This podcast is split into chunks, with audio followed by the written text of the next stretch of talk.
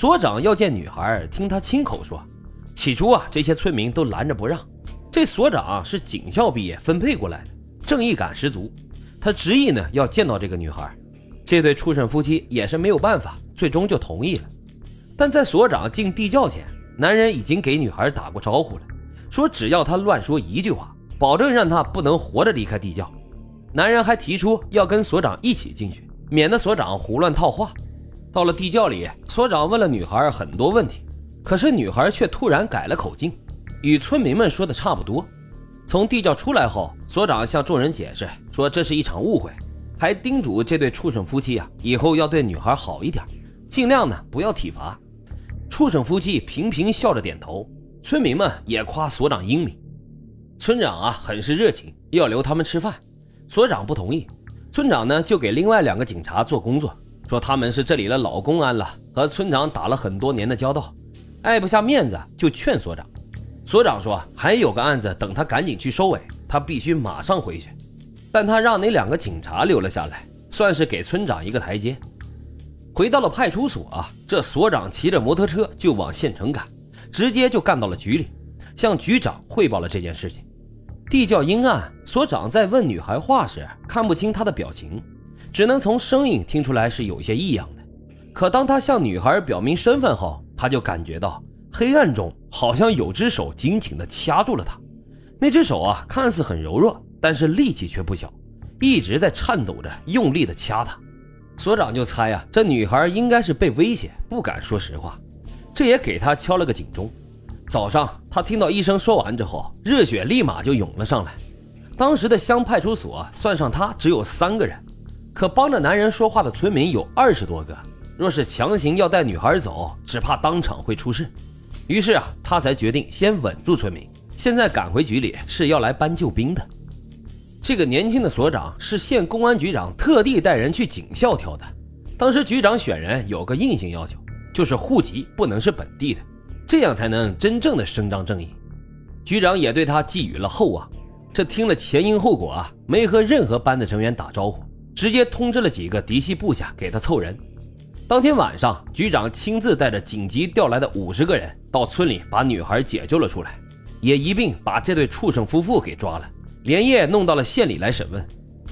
为了不走漏风声，在行动前，下面的人根本都不知道要做什么，也不知道要去哪。等到了村口啊，才受领了具体的任务。警察去的时候，那两个老公安在村长家都喝高了，也就没有参加解救行动。为了保护所长，局长呢也没让他露面。到了县里，女孩说的内容就和他给医生讲的大致相同了。他还说出了自己被拐前家里的情况。刚开始呢，这对畜生夫妇都咬定这女孩就是他们的女儿，还说她有神经病，让警察千万不要相信她。本来还挺难搞的，但是大家想一想，在那个年代，警察是被默许使用一些非常规手段的，所以呀，几个回合下来，这男人就老实的交代了。那年他在省城打工，认识了一个工友，听说他老家那边有很多买女人回去做老婆的。这说者无意，听者有心啊。这男人当时呢，其实已经有了老婆了，但是他村里穷得很，有近三分之一的男性都是光棍这粗略算一算，差不多有近百来号人。他觉得这个是个赚钱的门道，让工友就牵了线，认识了一个人贩子，买了这个女孩回家，专门供那些光棍享乐。这些光棍呢，虽然没有大钱讨老婆结婚，但小钱还是有的。这男人收他们一次一块钱。实在穷的人提几斤米面来也行，反正他唯一的成本就是供女孩吃喝。没用多久啊，他就把买女孩的钱都赚了回来。为了让这生意长久，他把村长也请进了地窖。完事儿呢，还不收村长的钱。这村长也真是猪狗不如的东西。这女孩最后一次引产大出血时，这男人其实想过，若把她送到卫生院呀，很有可能会乱说。可是这女孩如果死了，那他摇钱树可就没了呀。两相权衡，他还是决定把这女孩送去救治。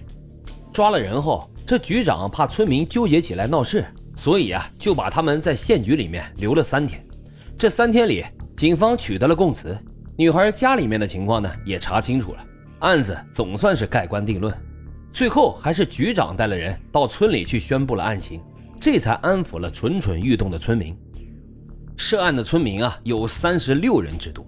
那些帮着畜生夫妻做假口供的村民，既是怕东窗事发后牵连到自己，更多的是担心女孩被救走后，自己以后又没有女人可以用了。多么的丧心病狂，简直泯灭了人性啊！但这案子只追究了这对畜生夫妻的刑事责任，对参与欺凌女孩的村长和几十个村民采取了宽大政策，既往不咎。这样做呢，虽然违背了法治精神，但是在当时那种社会形势下，也是逼不得已的让步。这女孩得救后没有表现出特别大的欣喜，一方面呢可能是身体虚弱，另一方面是长期受到殴打和凌辱，即便是警察告诉她已经自由了，还是战战兢兢的，见到生人啊就不由自主的往后退，全身缩成一团，瑟瑟发抖。直到他的父亲和两个哥哥来接他时，他才跟家人抱着哭成了一团。办案民警一路把他们护送回了老家，又协助女孩在当地派出所办好了相关手续。只说这女孩被拐了，对女孩遭受的一切只字未提。民警还了解到，女孩的走失对她的母亲打击很大，她的妈妈思念成疾，终日郁郁寡欢。在女孩失踪一年后就病逝了。而女孩本来在家里是很受宠爱的，父母疼，哥哥护。如果不是遇到这场祸事，她会过得很幸福。尤其对于女性来说，这种幸福在那个重男轻女的年代非常的珍贵。还有一点，大家应该会很关心，就是那个人贩子抓没抓到？因为这个男人和人贩子只接触过一次，而且案发地呢在省城。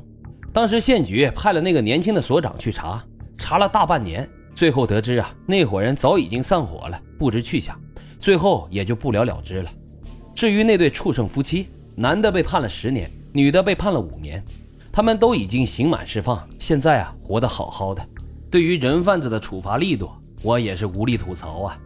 再说那个女孩，局长对她做了充分的保护，除了两个送她回去的办案民警以外，没有人知道她是哪里人。希望她能做回一个普通人，过上普通人的平淡生活吧。愿岁月能抚平他的创伤。好了，今天的案子就讲到这里。感谢大家收听老白茶馆，我们下期再会。